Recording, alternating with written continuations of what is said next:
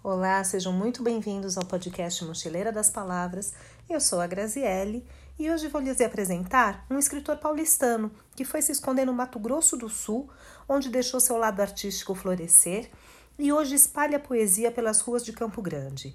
Tiago Moura é ator, palhaço, músico, poeta, autor dos livros Sonetos em Sol Maior e Sonetos em Lua Cheia, produtor do filme O Vendedor de Livros licenciando em filosofia, e o seu trabalho pode ser visto nas redes sociais do Filo Poesia.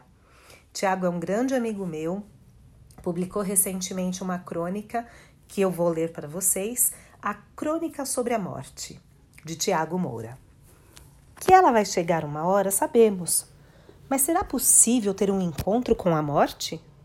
E como será essa tal de morte?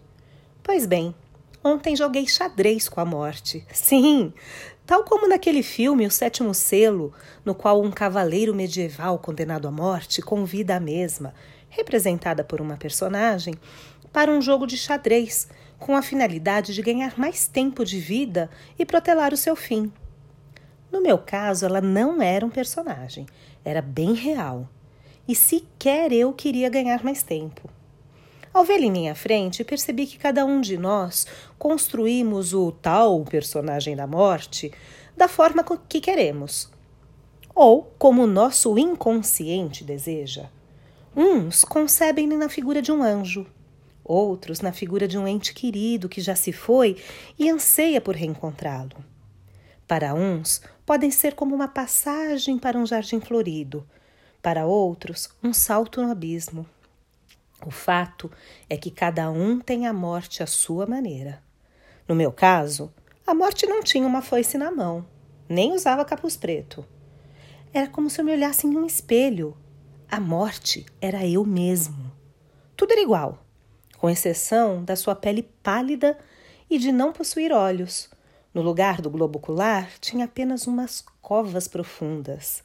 Pois é, percebi que esse negócio de olhar e enxergar é coisa para os vivos. A morte, ou melhor, a minha morte, tinha dedos longos e gelados. Falava baixo e devagar. Eu, ainda vivo, a enxergava. Ela fingia indiferença, como se aquele trabalho fosse um porre. Então eu disse: Leva-me, vamos acabar logo com isso.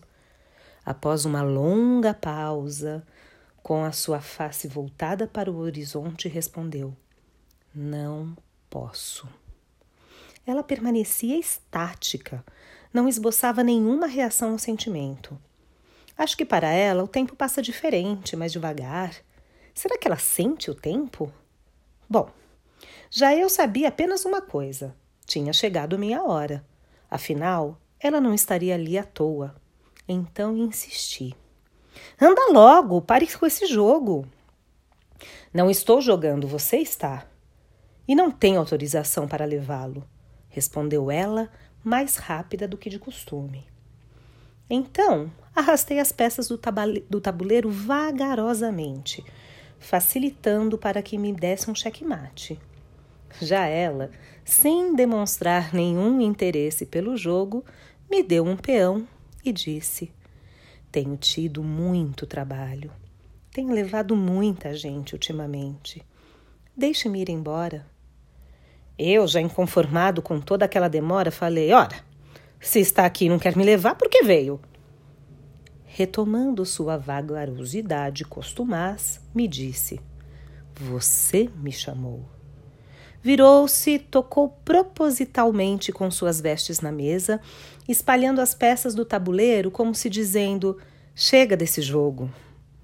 Não se despediu, apenas se foi. Bom, pelo menos tivemos uma conversa franca e ao menos tive sua companhia naquela noite fria. Mas ela se foi. Já com relação à vida, é mais difícil conversar com ela.